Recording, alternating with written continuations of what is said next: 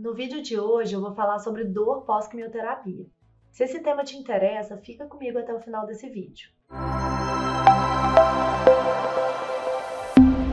Oi, meu nome é Bruna, eu sou neurologista, sou especialista em dor e hoje eu vou falar sobre esse tema que é dor pós-quimioterapia. E para introduzir, eu vou falar um pouquinho sobre o câncer. O câncer é uma doença muito complexa e, de maneira geral, o câncer não afeta só o corpo do paciente, ele afeta também o lado emotivo do paciente que está em tratamento. E o período do tratamento do câncer é super intenso, tem muitas decisões a serem tomadas, muitas preocupações envolvidas. Um assunto pouco abordado é o que esse paciente sente durante o tratamento do câncer, como angústia, como dor. Então é importante a gente falar um pouquinho sobre isso. E lembrando que o câncer é uma das principais causas de mortalidade em todo mundo e que o quimioterápico é extremamente importante para tratamento dessa doença. E o quimioterápico ele mudou a sobrevida do paciente com câncer. A gente tem que ressaltar essa terapia como o coração do tratamento. Mas infelizmente, a terapia com os quimioterápicos, ela pode causar alguns efeitos adversos que podem ser graves, que podem ser deletérios aos pacientes. Por quê?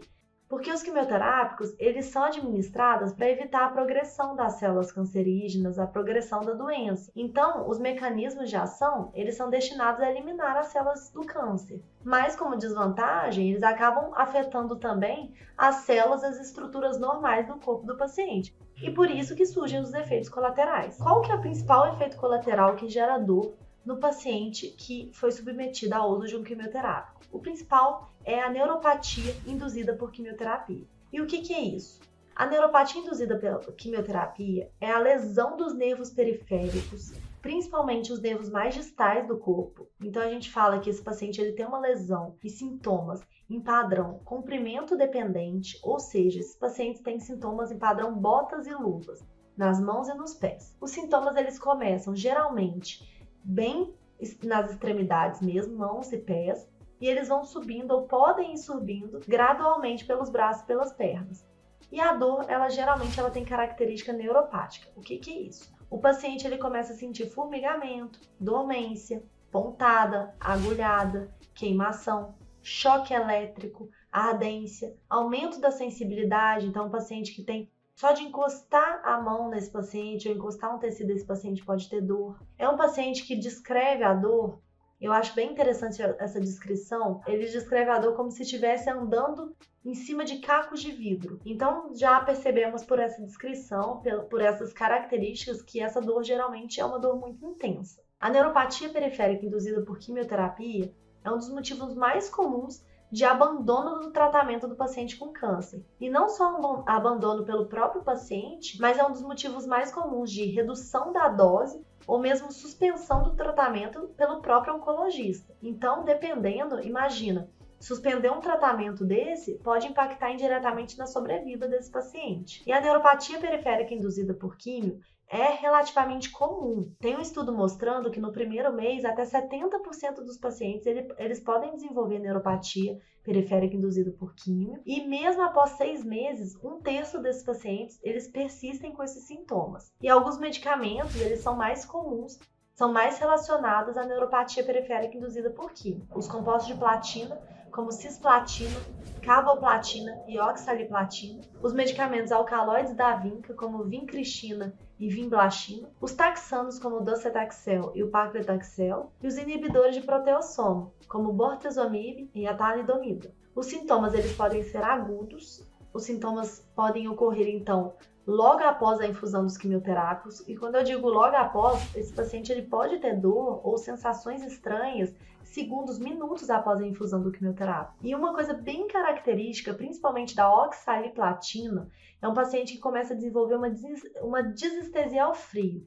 O que, que, é isso? É um paciente que, ao tocar em um metal gelado, ele sente dor ou desconforto. Ao pisar o pé no chão frio, sente desconforto, dor. Ao beber um líquido gelado, ele também sente o desconforto.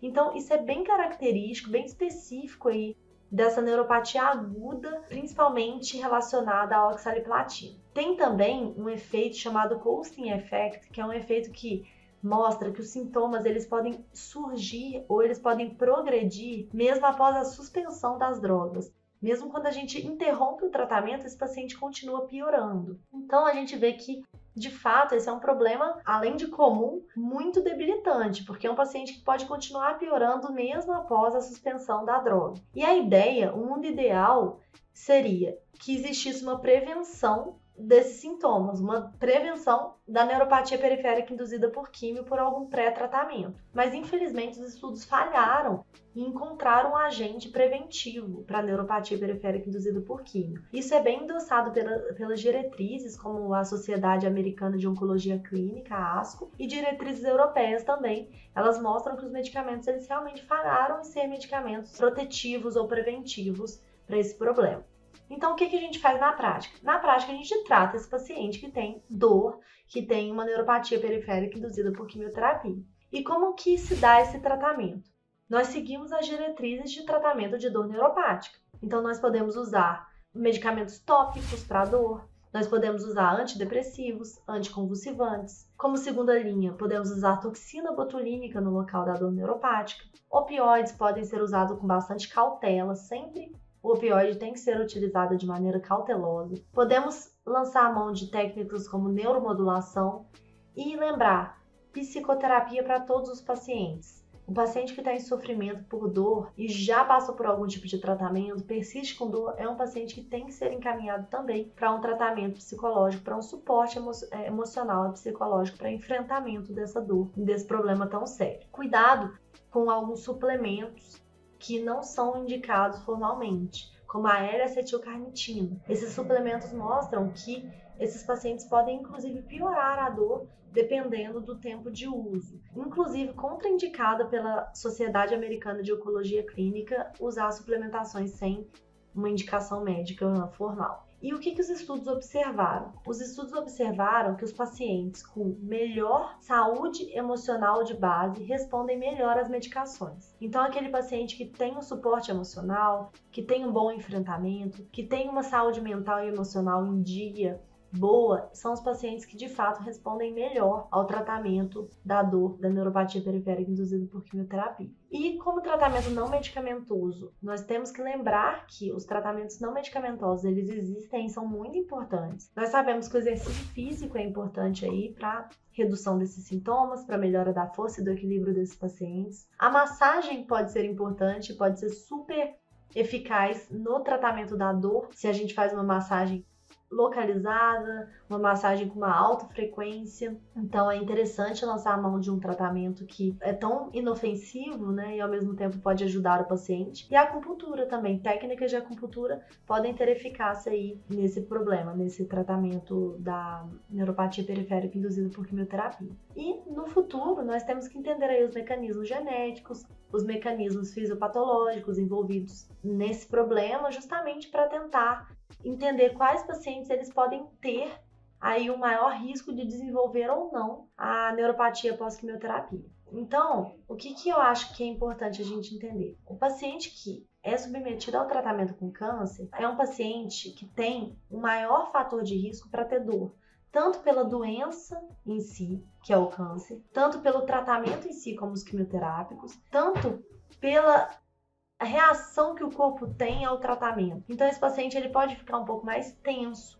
É um paciente que pode fazer contraturas musculares, dor tipo tensão, pontos gatilhos miofaciais. Então é um paciente que pode ter uma dor miofacial, pode ter pontos gatilhos ativos miofaciais, uma dor muscular mesmo. Temos também que lembrar, principalmente por causa do câncer de mama, dos inibidores de aromatase que não são quimioterápicos, mas são terapias hormonais, que são importantíssimas para o tratamento desses pacientes que têm câncer de mama dependente de hormônio. E esses pacientes também que recebem medicamentos inibidores de aromatase, como anastrozol, letrozol, são pacientes que podem desenvolver dor pós uso desses medicamentos. E a dor pode ser uma dor generalizada, uma dor difusa, uma dor articular. Esse paciente pode queixar de rigidez, de dor muscular e inclusive de sintomas também de dor neuropática. Eu acho que só para a gente sintetizar, é muito importante entender como o câncer é uma doença prevalente, o câncer de mama, inclusive, muito prevalente na população.